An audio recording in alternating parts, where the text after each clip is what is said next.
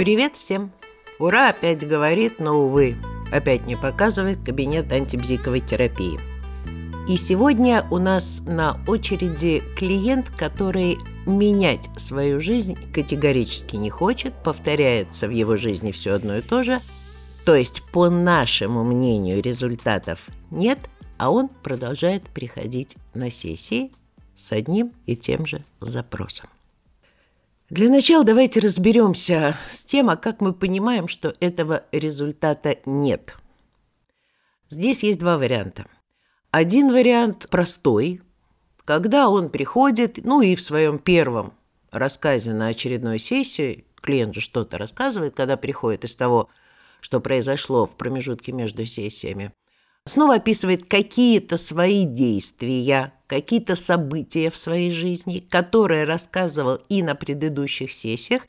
Вы с ним эти действия или события разбирали, он с вами радостно согласился, что это неконструктивно, бессмысленно или что-то еще, но в следующий раз описываемые им действия или события по своей сути совершенно идентичны. Почему я сказала, что это простой случай? Потому что тогда вы можете клиенту убедительно показать, что он ничего в своей жизни не меняет. Случай более сложный, когда рассказывает он разные вещи, но в совокупности все они означают, что на самом деле ничего, в общем-то, для него в вашей работе не происходит. Не могу сказать, что способы работы принципиально отличаются. Но терапевту-то все-таки неплохо понять, с чем он имеет дело – с конкретными фактами из речи клиента или со своими ощущениями, интуитивными подытоживаниями и прочим. Как всегда, давайте разберемся, почему это может быть, иными словами, о чем нам это может говорить. Вообще вариантов достаточно много. Вариант первый не такой уж частый, но в виду его нужно иметь. Иногда такое поведение достаточно надежно свидетельствует о том, что пора заволноваться с точки зрения возможного наличия у клиента психиатрического диагноза. Здесь, естественно, встанет задача, как клиента отправить к психиатру, но это отдельный разговор – в сущности, такой вариант какими-то особыми отдельными признаками не отличается, разве что в этом случае человек будет использовать практически одинаковые фразы, рассказывая о повторяющихся действиях, действительно не будет помнить, то есть будет удивляться, если вы будете напоминать ему, что нечто подобное он уже рассказывал – и, возможно, будет даже удивляться, что вы с ним, оказывается, это обсуждали. Но не пугайтесь, все-таки встречается это действительно не так уж часто. Второй вариант, по моим наблюдениям в моей практике, во всяком случае, тоже в последнее время встречается довольно редко. Когда клиенту важно находиться в процессе терапии, потому что это модно, потому что его друзья в терапии, и так далее, и так далее. Когда-то, я помню, у меня была клиентка, которая спросила у меня, скажите, а можно я буду подругам говорить, что я хожу к психоаналитику, а не к психологу? Ну, как вы понимаете, долго мы с ней не проработали. Вариант третий – это вариант, когда на самом деле клиент еще не добрался до главного. То есть есть что-то, о чем он пока не рискует говорить, стесняется говорить, э, не уверен в терапевте, ну или по какой-то другой причине, все-таки пока не рассказывает. Понятно, что такой вариант, ежели мы его распознаем, должен каким-то образом нас насторожить, потому что ну, это означает, что с контактом пока что плохо, это раз, и с результатами, хоть какими-то, хоть минимальными – тоже плохо, это два. Это, ну, совершенно точно будет требовать прояснения. Еще один вариант тоже встречается редко, сейчас объясню почему. Это вариант, когда человек пришел не для того, чтобы изменить свою жизнь, а для того, чтобы его жизнь изменилась, то есть за неким таким магическим э, взмахом э, терапевта, И он все еще ждет, ну когда же, наконец, терапевт все-таки перестанет валять дурака, и этой палочкой махнет. Ну, опять же, честно скажу, что в таком случае долго клиент не ходит, потому что люди, которые ну, пришли за волшебной палочкой, волшебной таблеткой и так далее, они, ну, по определению халявщики, а значит, потратить много времени, сил и денег готовы не будут. Не махнул терапевт палочкой и даже не пообещал сделать это в следующий раз, пойдем искать другого терапевта. Принципе, и слава богу, баб с возу кобыли легче. Есть еще один такой дизайнерский вариант, когда приходит клиент, заинтересованный в том, чтобы терапевт не справился. Не потому, что он э, плохо думает об этом терапевте, не потому, что хочет ему насолить. Нет, потому что это дает самому клиенту возможность считать себя каким-то эдаким. Ну, каким именно, это уж зависит от самого человека. Ну, короче, это сложный случай, меняться ему ни в коем случае нельзя. То, что он несчастен, это потому, что он, как Леонардо да Винчи, попал в дикие средние века, а на самом деле он ого-го. Как я и сказал, вариант дизайнерский, поэтому встречается еще более редко. Есть и еще один вариант, который, на мой взгляд, сейчас а, довольно-таки распространен. Тем самым, скорее всего, неосознанно, клиент пытается дать нам понять, что тот способ работы, работы в целом, или способ справиться с какой-то конкретной проблемой, о которой он нам многосерийно рассказывает, его не устраивает. Иными словами, он пытается вынудить терапевта предложить что-то еще. В некотором смысле это такая витиеватая разновидность а, клиента, который говорит «да, но». В любом случае, какой бы из этих вариантов не имел бы места, терапевту очень и очень важно понять, о чем он, собственно говоря, с таким клиентом хочет. Ведь варианта здесь два. Один вариант все-таки заставить клиента работать, другой вариант каким-то, ну, таким профессионально приемлемым способом с ним распрощаться. Вариант первый достаточно опасный. Немножко напоминает э, давно, слава богу, давно, слышанную мною фразу «живым, но несчастным клиент от меня не уйдет». И здесь имеет смысл, на мой взгляд, может быть, это звучит цинично. Либо терапевт еще знает, что можно сделать по-другому, у него есть какие-то объяснения, связанные с ним, самим, с терапевтом. Объяснение тому, что происходит так, как происходит. И тогда имеет смысл попытки продолжать. Либо другой вариант, уже далеко не такой профессиональный. Когда терапевт из принципа хочет добиться своего. То есть вот заставить клиента работать во что бы то ни стало. Ну, мы с вами не один раз говорили о том, что у клиента есть полное и законное право не хотеть никаких изменений в своей жизни. Другое дело, что, на мой взгляд, свои права есть и у терапевта. И, на мой взгляд, терапевт тоже имеет право заниматься психотерапией, а не игрой в психотерапию. Ну, представим себе хирурга, к которому пришел пациент, э, потому что ему хочется чем-то отличаться, допустим, от своих друзей, пусть у него теперь будет, ну, я не знаю, операция на открытом сердце. Про это даже говорить смешно. Собственно говоря, а нам зачем попадать в такую ситуацию? Понятно, если терапевт, как бы так сказать, еще не добрался до уровня достаточной финансовой обеспеченности за счет собственной работы, может существовать искушение в этом случае работу продолжать.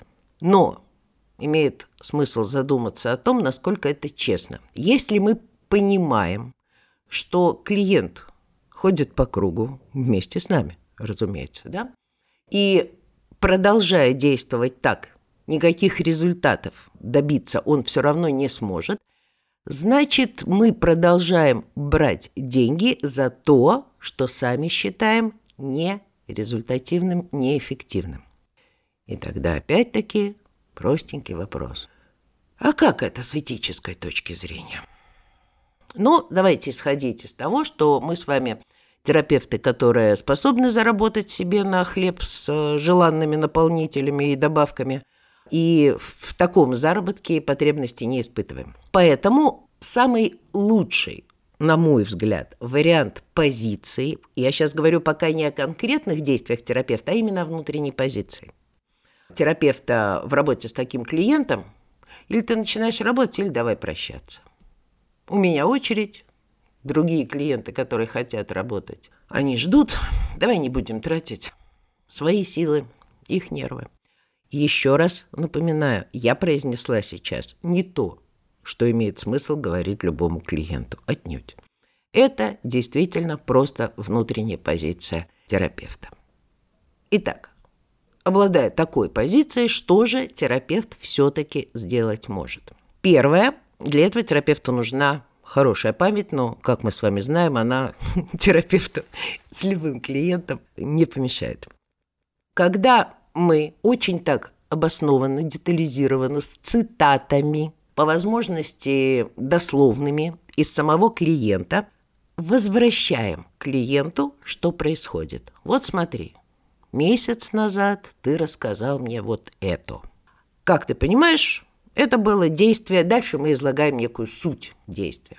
Три недели назад ты рассказал мне вот это, цитата из клиента, и потом снова суть. И мы с тобой снова это обсудили, и ты как бы увидел, что тебя не устраивает результат, и что способ, который ты используешь, абсолютно не приводит к тому результату, который бы тебя устроил, и так далее. Но две недели назад ты рассказал мне то-то и то-то. Ну, дальше все понятно. То есть первое, что вы, на мой взгляд, обязательно должны сделать, это показать клиенту то, что он делает. Не просто свой вывод озвучить, а именно показать клиенту в отдельных случаях с достаточно, скажем так, высокоинтеллектуальными клиентами можно сказать и проще, честно вам говорю. Мне почему-то ощущение, что мы с вами работаем. Может быть, это вам даже приятно или интересно, но что-то я не понимаю, какие изменения-то в вашей жизни в результате произошли, что вы вообще получаете от этой работы.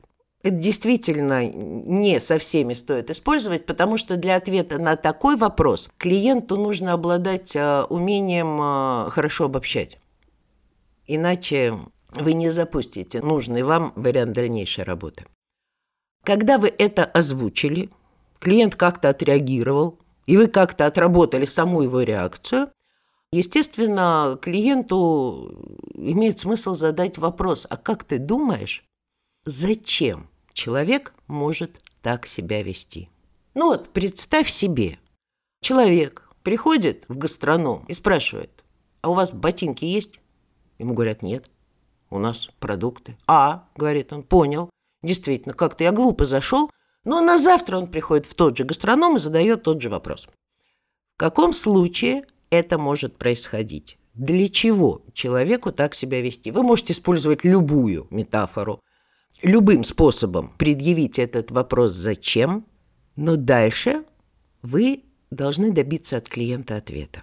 Если вам повезет, клиент какой-то ответ даст вам сам – ну и дальше вы, соответственно, будете работать с этим его ответом. Если этого не произойдет, вы можете, собственно говоря, предъявить клиенту весь тот список, который я предъявила вам в начале сегодняшнего разговора, не говоря о том, что это список исчерпывающий. Я, честно говоря, сама так не считаю, наверняка есть еще какие-нибудь варианты. И предлагаете выбрать, какой из этих вариантов его, или предложить свой. И когда не мытьем, так катанием вы все-таки добиваетесь какого-то конкретного ответа клиента, зачем ему это может быть нужно, дальше вы начинаете работать с этим. Куда вы дальше с ним пойдете, не знаю, будет зависеть от самого варианта. Ну, допустим, он выберет, что его вариант – это тот самый психиатрический, но это вообще-то может быть как в случае, если это действительно психиатрический вариант, так и в случае, если клиент использует это как такую наиболее дешевую отмазку. Типа я ничего изменить не могу, что с меня взять? У меня справка. В этом случае, да, имеет смысл поинтересоваться, а какие вот еще у него есть основания считать, что у него есть какое-то психическое заболевание, Или на полном серьезе, прямым текстом, ничего не смягчая, отправить его к психиатру. Ну, предложить сходить, сказав, что тогда будете работать только после того, как он сходит. Э, если после всего этого человек отработает назад и скажет, не, ну, наверное, все-таки вариант не мой, ну, значит, так и была отмазка. Если он попадает, допустим, его ответ попадает в категорию так модно, так положено и так далее, я думаю, вы знаете, что с этим делать. Точно так же все другие перечисленные мной варианты причин, почему человек так себя ведет, собственно говоря, они предполагают уже известные вам принципиальные схемы работы. Понятно, если вариант будет какой-то эксклюзивный, ориентироваться придется на местности, но я думаю, с этим вы тоже справитесь. Есть а, еще один такой вполне себе универсальный вариант, но происходит это в том случае, использовать этот вариант имеет смысл только в том случае, когда вы не первый раз показываете клиенту, что он ходит по кругу. То есть использовать этот вариант, на мой взгляд, имеет смысл не раньше, чем на третьей сессии, а то и позже. Вариант достаточно простой. Сначала вы задаете простой прямой вопрос. Как ты считаешь, какие изменения твоей жизни произошли за то время, что мы работаем? Ну, причем не просто любые изменения, которые произошли, а те, которые ты произвел сам – Какие результаты нашей работы ты можешь перечислить? Как вы понимаете, есть два варианта ответа. Либо эти результаты есть, либо их нет. Если эти результаты есть, и клиент их вам перечислил, тогда имеет смысл прояснять.